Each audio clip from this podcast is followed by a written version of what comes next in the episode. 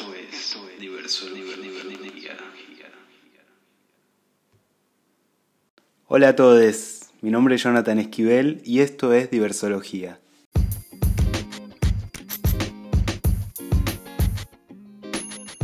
Hoy es 9 de mayo de 2020. Hace 8 años se aprobaba en Argentina la ley de identidad de género. Hace 8 años que una parte de la sociedad fue reconocida en su derecho a la identidad autopercibida sin requisitos médicos y desde una perspectiva despatologizadora. La sanción de esta ley significa reconocimiento, significa libertad, significa inclusión. Hoy voy a conversar con Victoria Antola acerca del impacto de esta ley, de su historia personal y de cuáles son los siguientes desafíos que tenemos como sociedad respecto de los derechos de las personas trans. Victoria es activista, es maestranda en estudios y políticas de género y es la primera empleada trans del Banco Central de la Nación Argentina.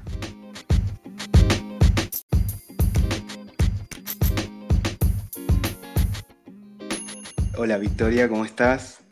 Hola, ¿cómo estás? Muy bien, ¿y vos? Bien, muy bien. Eh, gracias por estar en mi podcast. Gracias a vos. Bueno, a propósito de, de la ley de identidad de género y porque me parece que sos una referente en el país por tu activismo, por tu historia en general y por Sí. las cosas que has logrado. Me gustaría saber un poquito cómo fue crecer y en particular cómo fue tu adolescencia en Paraná, teniendo en cuenta lo familiar y lo social, ¿no? A ver, yo creo que, que a veces el, el término de, de referenta como que hace alusión a muchas cosas, pero vos mismo lo dijiste recién y hay algo de particular en mi historia y tiene que ver con pertenencias que por ahí no se asocian a- en general, ahora después de la ley de género, un poco más sí a la comunidad trans. Y es muy Ujú. bueno que empecemos entonces hablando de, de- de mi adolescencia, de mi formación. Yo nací en la provincia de Entre Ríos, soy paranaense y las ciudades más pequeñas que no tienen tantas millones de habitantes como la ciudad de Buenos Aires donde vivo, hacen mucho más difícil llevar las identidades disidentes o diferentes de la identidad autoproclamada como hegemónica, que es la heterosexual eh, y binaria. Y la verdad es que mm, en mi época, yo creo que todas las activistas de cierta edad lo decimos, eh, en nuestros sueños más locos eh, tampoco imaginábamos tremenda bisagra en el año 2012, pero justamente por eso yo siempre me he sentido una persona trans desde que tengo uso de memoria, me identifico con el género femenino, pero al ver esta adversidad en lo social, en el contexto social, siempre tuve como una suerte de estrategia que funcionó para mí y que también la pude llevar adelante por las posibilidades de clase media que yo tuve. Pero básicamente esta estrategia en ese contexto social tan hostil y previo a la ley de identidad de género, perdón que lo aclare tanto, consistía en terminar mis estudios universitarios, bueno, primero los secundarios, yo fui a un colegio católico desde los 5 años hasta los 17, o sea que había una formación muy fuerte, digamos, eh, en contra, pero eh, yo siempre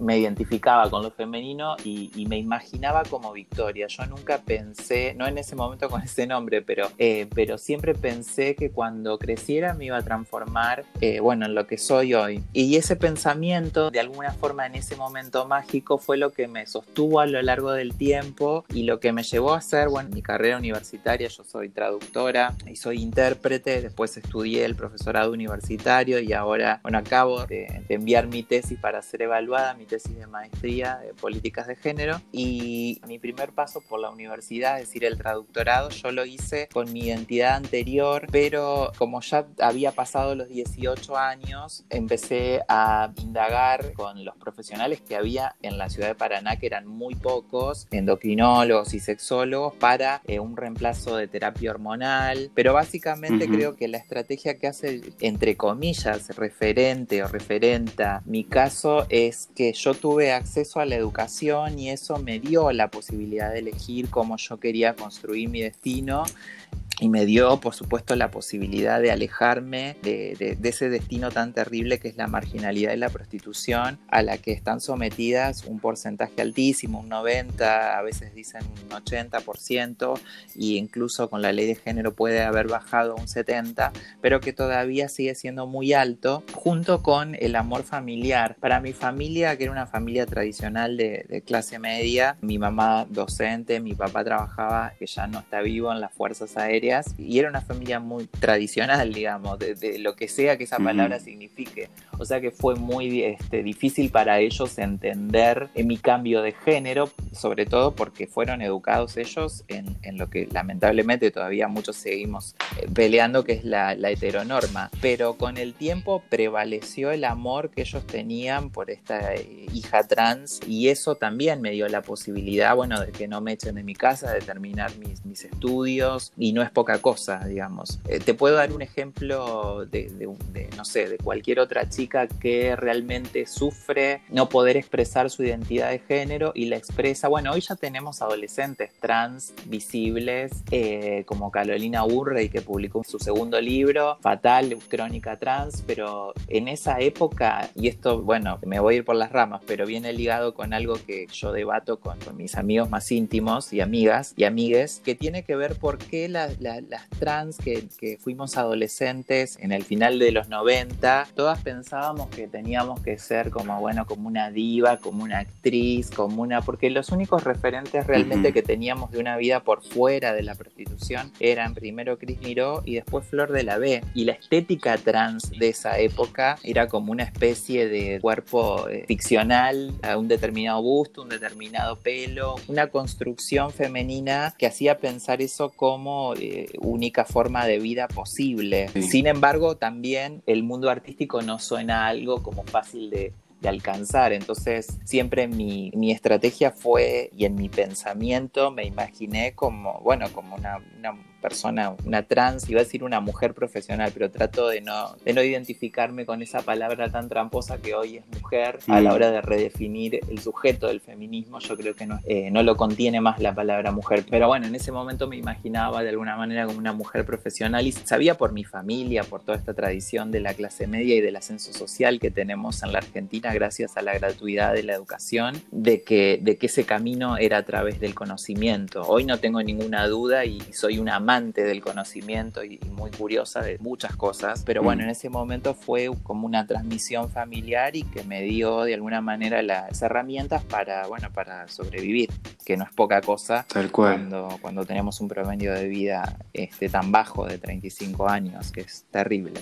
¿Sabes que pensaba un poco en, el, en lo que decís de, de la imagen de las adolescentes trans a finales de los 90 y me hace pensar que, te lo pregunto a ver qué opinas vos, ¿no? Sí. Yo siempre pienso que el mundo fue creado a imagen y semejanza de quienes tenían el poder. El poder siempre estuvo en manos de varones blancos, cis, heterosexuales, eh, de primer mundo. Sí, claro. Que crearon el mundo a su imagen y semejanza. Entonces hicieron con quienes no éramos varones blancos, cis, heterosexuales, digamos, más o menos lo que ellos quisieron. Entonces nos dieron un lugar en el mundo y creo que quizás por eso el varón gay... Un lugar marginal. Sí, exactamente. Entonces el varón gay es de determinada forma para los medios, eh, la mujer trans, sin duda, los varones trans. Sin duda. Pero y además, bueno, y acá me meto un poco en el terreno de mi tesis y, lo comparto con vos. Eh, mi tesis, básicamente, para ser breve, se trata de una interpretación trans de la novela de Frankenstein, que fue escrita por Mary Shelley y fue muy influenciada por esa época tan importante del mundo que fue la revolución industrial y la revolución francesa y con esos dos eventos el nacimiento de este capitalismo que hoy está absolutamente en crisis. Y con la revolución industrial y de alguna manera desde una visión Foucaultiana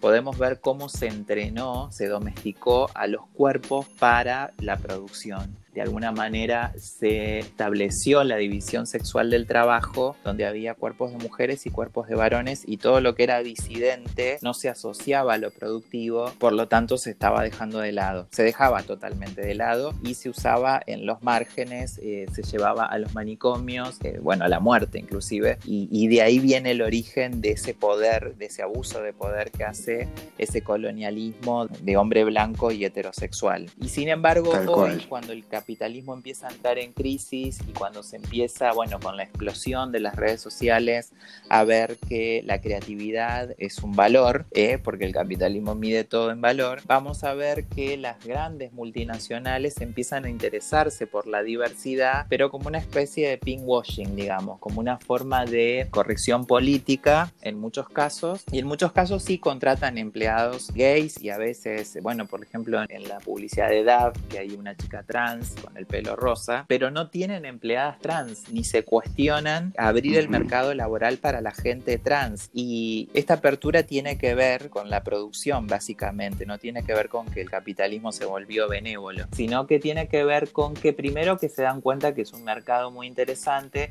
y segundo que es imposible generar nuevas ideas para la publicidad, para la venta, para la compra, desde un paradigma heterosexual. Entonces es ahí cuando esa crisis de esa revolución industrial que explota eh, sobre todo a finales del siglo XVIII, hoy se está replanteando, pero siempre en términos del mercado. Entonces cuando hacemos reflexión sobre estas cuestiones tenemos que pensar eso, que siempre hay un trasfondo que tiene un propósito muy específico sobre el porqué de dominar a estas subjetividades diferentes de lo hegemónico, que, que es justamente las que rompemos con ese paradigma de la heteronorma.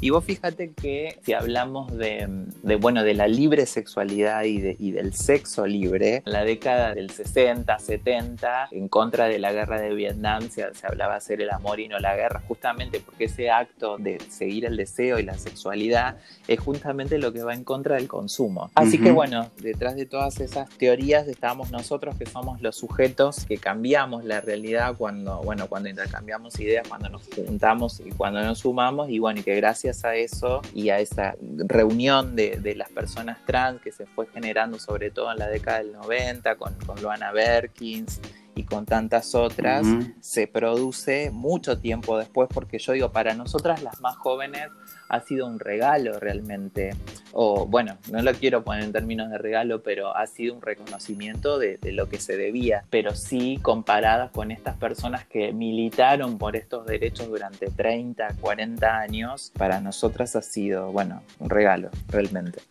Comparto todo lo que decís. Después, en algunas notas, vos mencionás que en, en, el año 2011 empezaste a enterarte de cómo era la vida de otras compañeras. ¿No? Sí. Y que habías tenido oportunidades que muchas otras no. ¿Cómo fue ese momento para vos? Bueno, eh, eh, mi, mi, DNI fue el primero de la provincia de Entre Ríos y el primero en la ciudad de uh -huh. Paraná y lo conseguí a través de un fallo judicial en el año 2011 previa a la sanción de la ley de género y en la ciudad de Buenos Aires y en el Gran Buenos Aires hubo un par de fallos también eh, contemporáneos al mío que fueron como los antecedentes jurídicos de lo que después iba a ser la ley. Y yo hasta ese momento, eh, yo no tenía eh, comunicación con otras trans, porque si hay algo en lo que ha sido exitoso el sistema es en, en aislarlos. Uh -huh. Bueno, cuando me entregan finalmente el DNI, cuando lo tengo en mi mano, para ser más concreta, eh, yo primero sentí que, bueno, era un logro personal, pero yo en ese momento estaba bien con mi familia, tenía trabajo, eh, tenía amigos. Entonces,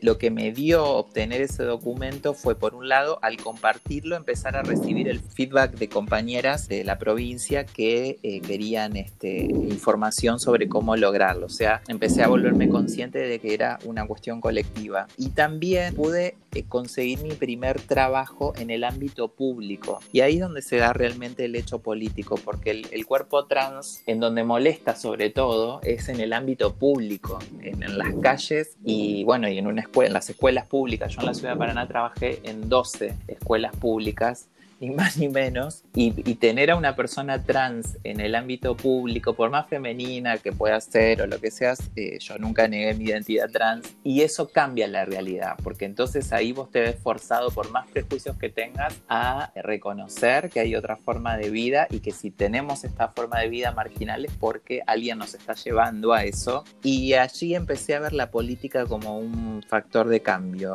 Yo creo que eh, en cuanto a lo político te podría mencionar dos momentos muy importantes en mi vida. Bueno, la sanción de la ley ni se diga, al margen de que yo ya tenía mi DNI, pero uno fue conseguir este logro en segunda instancia porque se apeló, el Superior Tribunal de la provincia de Entre Ríos me lo otorgó en segunda instancia, pues de un litigio más o menos de nueve meses, y haber conocido a Loana Berkins. Yo al estudiar el profesorado universitario hice también un trabajo de tesis donde se me ocurrió entrevistarla, y yo hasta el momento en que la conocí no tenía estas ideas que te estoy manifestando de reivindicar la identidad trans, sino que yo decía, bueno, soy una mujer, soy femenina, tengo una vida de mujer, y cuando la conocí a Loana, ella me, rompió con esa ficción del ser mujer y el de ser más o menos mujer, y, y me dejó clarísimo, además de muchas cosas que se aprendían escuchándola, aunque sea un minuto o diez minutos, siempre te aprendías algo, me dejó muy en claro que somos personas trans, que somos travestis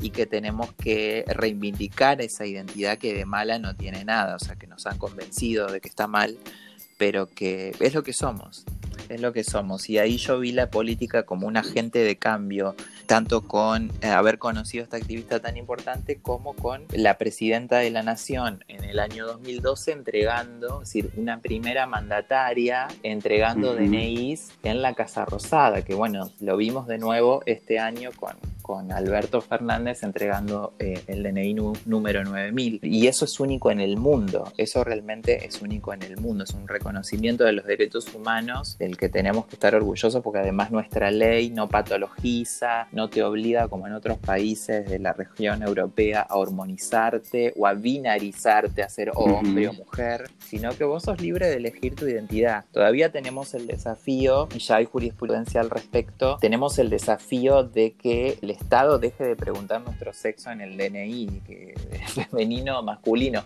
Pero lo, lo que sí hay que decir que la ley de identidad de género fue escrita con la colaboración de las compañeras trans y no especifica género. Si vos lees la ley del primer al último artículo, y sobre todo en el primero donde se define la, la, identidad de género como la autopercepción, en ningún momento habla de géneros. Eh, y por eso, bueno, hay provincias eh, como Mendoza creo que es una de ellas, en donde personas no binarias pudieron conseguir en un fallo que su documento no diga el género. Y yo creo que eso, bueno, con el tiempo lo vamos a conseguir. A nivel nacional, igual me parece que hay otras cosas que urgen, que tal vez son parte de tus preguntas y que, y si no, lo voy a decir al final. Pero... Seguro. Es muy importante esto que decís y me parece que supongo que es la razón por la cual otros países tomaron eh, nuestra ley como, ¿no? como modelo. Sí, sí, sí.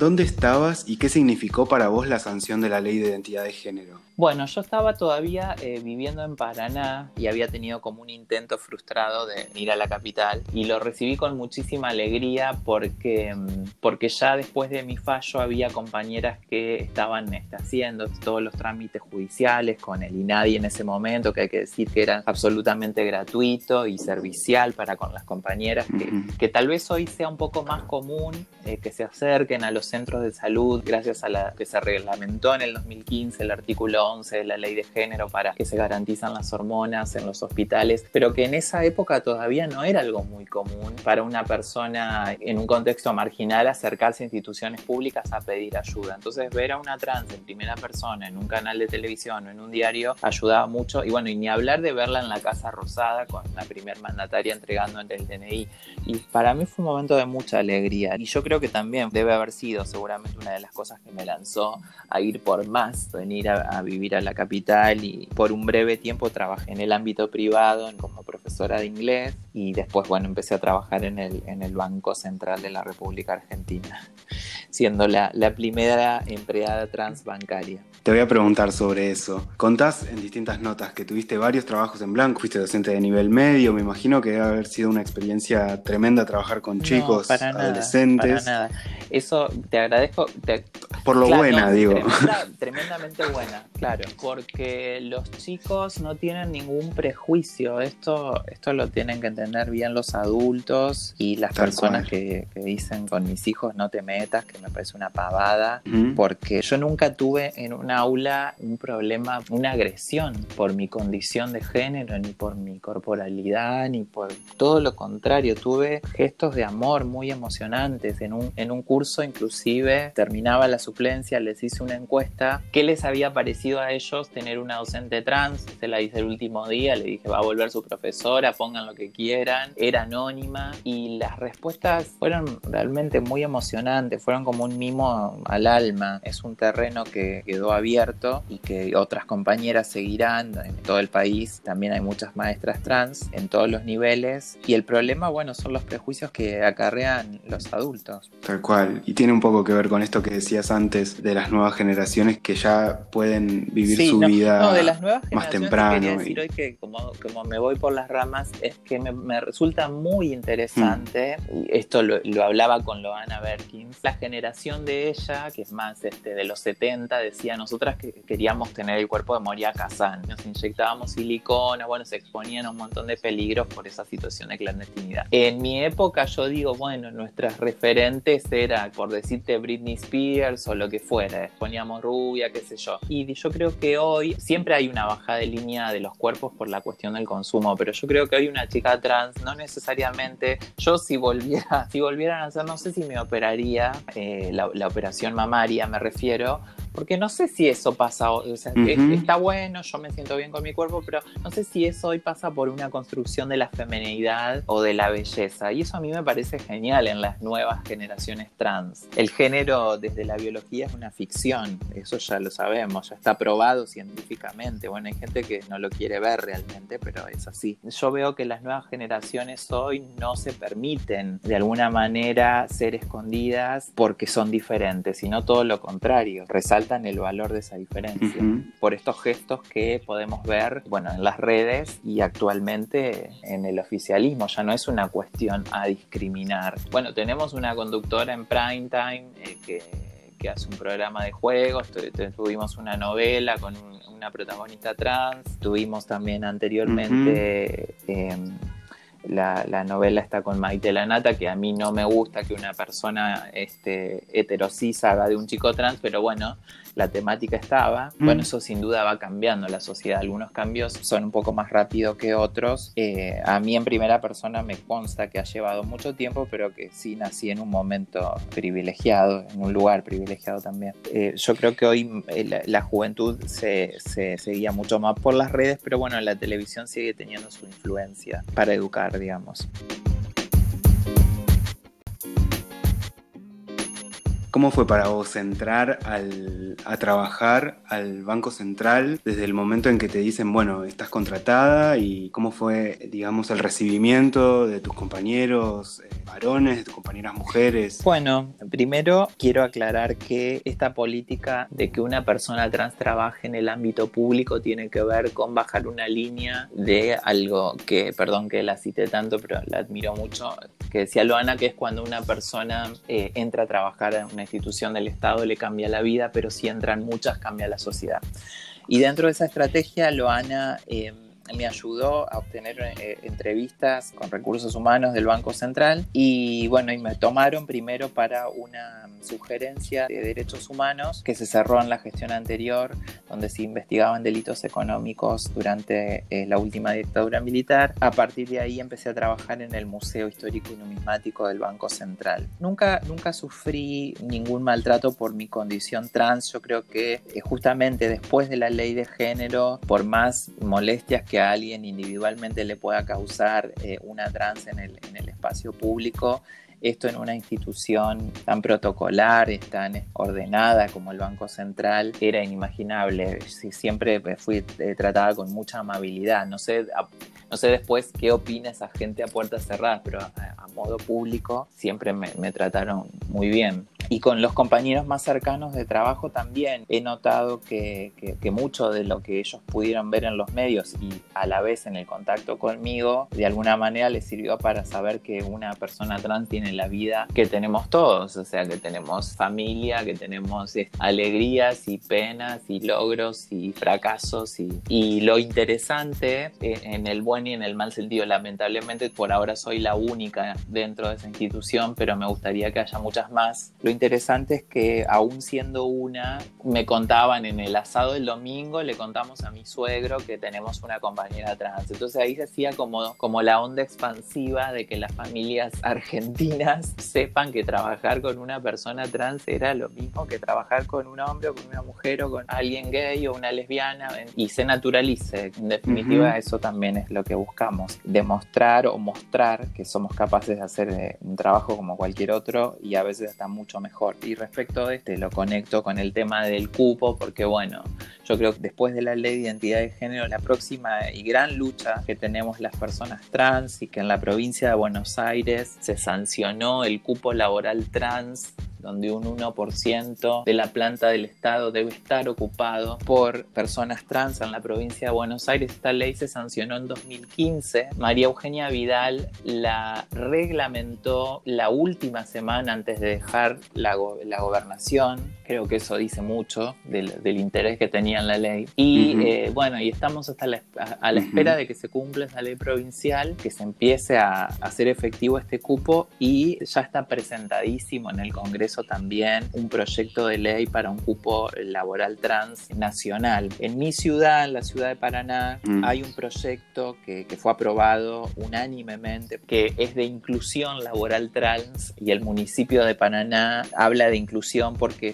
sabemos que hay, hay gran parte de la población trans que todavía no tiene acceso a la educación a la hora de ser incorporadas a un trabajo del Estado o cuando hablamos de cupo eh, de una empresa deben ser capacitadas y en esto yo pongo el acento porque cuando nosotros, nosotras y nosotres ingresamos a un trabajo, cualquier persona que ingrese a un trabajo, porque siempre la oposición a esa idea va a decir, ¿por qué hay que capacitarlas? El empleador tiene que gastar recursos. No, mentira. es una inversión en un recurso humano y todas las personas que ingresamos a un trabajo, algo tenemos que aprender. Nadie entra en un trabajo y dice, sé todo y se sienta a trabajar. Siempre hay alguien que te enseña cómo funciona la dinámica. Siempre hay algo que aprender cuando uno es ingresante a su primer trabajo. Ese es un argumento muy débil de decir que por qué él está, porque en mi caso me podrían haber dicho, bueno, ¿qué sabe esta chica trans del sistema bancario? Pero al contrario, de la misma forma que yo traía mi saber trans, porque esa es otra mención, las personas trans producimos conocimiento. Nosotras producimos conocimiento permanentemente desde una perspectiva única que sale de esa epistemología heterosexual que tanto daño nos ha hecho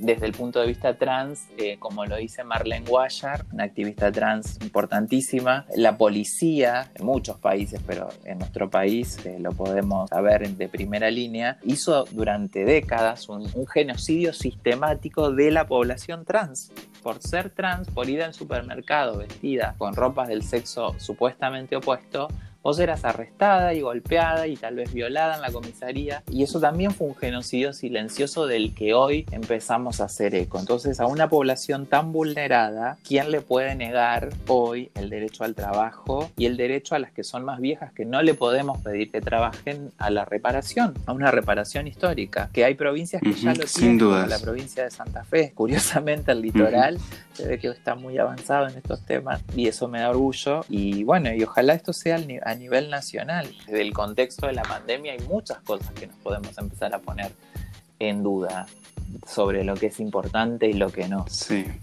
Y si me permitís que eh, compartirlo con vos, viste que hay mucha gente que hoy se queja del encierro, bueno, como una privación de la libertad de, individual y como la tortura de estar encerrado en un departamento. Y la verdad es que cuando yo voy a trabajar todas las mañanas, eh, cuando iba, porque bueno, ahora estoy en cuarentena, en el subte a la mañana, nunca vi una persona trans en la línea D, que es la que yo uso para viajar.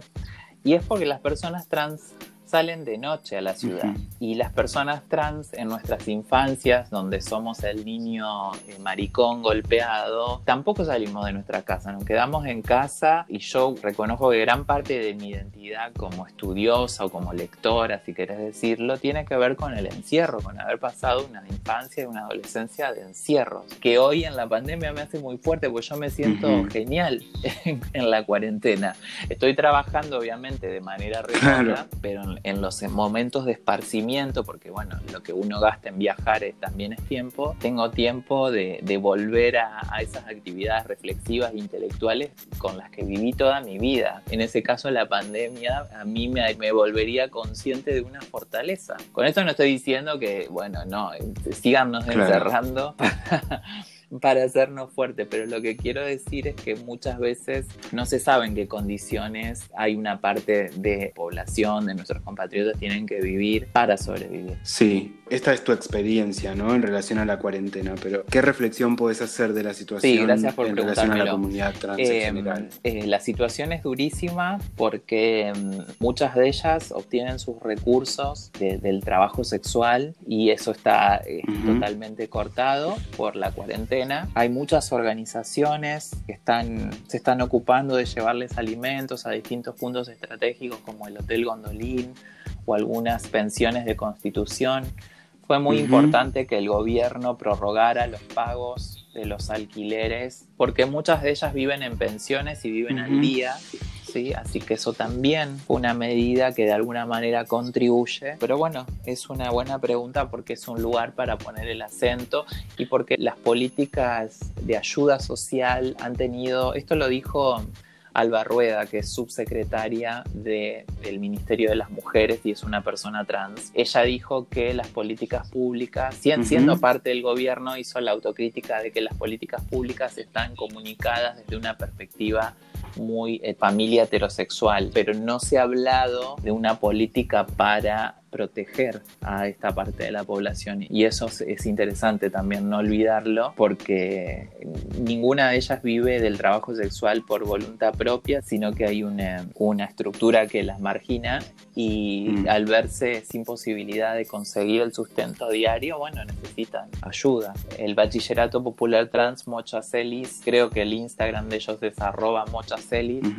están haciendo una campaña con un CBU para recibir dinero y con eso van a comprar bueno, alimentos y supongo que material de limpieza y lo van a distribuir entre las compañeras, tanto alumnas como, como bueno, las, las comunidades trans con las que están conectadas. Así que esa sería una buena idea si alguien quiere colaborar. Perfecto, sí.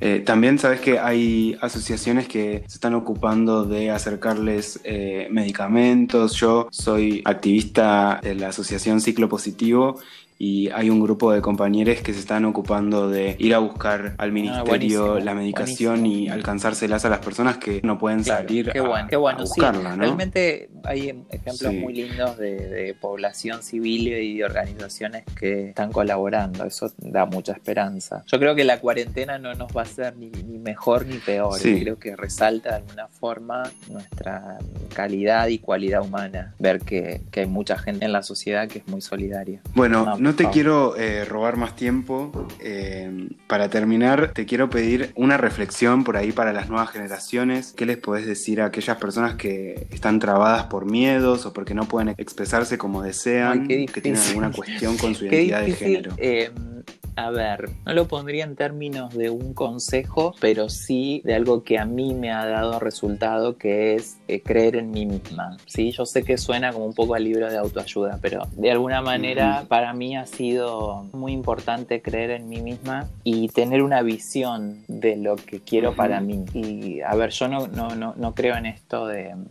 bueno, de lo que uno 100% se imagina se va a dar así porque la vida realmente te sorprende, pero sí creo que mm, hay un poder en la configuración mental o en la visión que uno pueda tener, pero pero también eso es un privilegio porque, porque yo nunca tuve la panza vacía. Entonces me refiero también a un sector que se puede permitir el espacio para pensar en estas cosas. Y ese sector tiene la obligación moral de ayudar a las compañeras que no pueden, que tienen que pensar en el día. Así que básicamente eso. Yo soy una persona optimista y pienso que, que si pudiera... Eh, decir cuál es mi fórmula, digamos, para sentirme bien. Bueno, yo soy muy estructurada, planificar, pero también este, imaginarse e, esas condiciones y, pelear para, conseguirlas. Mm, me parece hermoso eh, lo que dijiste.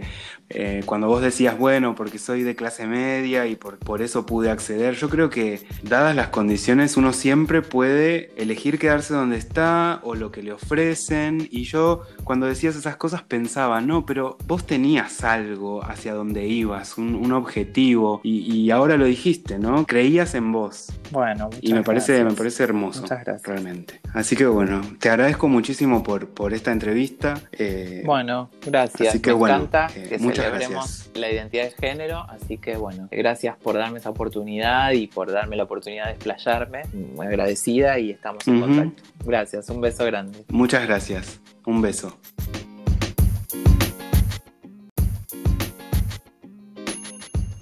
Bueno, espero que hayan disfrutado de la entrevista con Victoria. Para mí fue un placer y agradezco mucho su generosidad.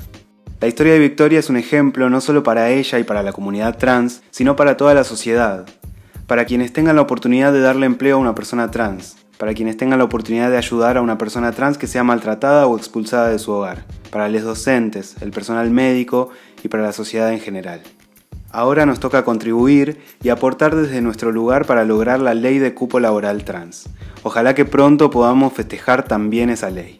Les mando un abrazo y feliz octavo aniversario de la ley de identidad de género. Chao.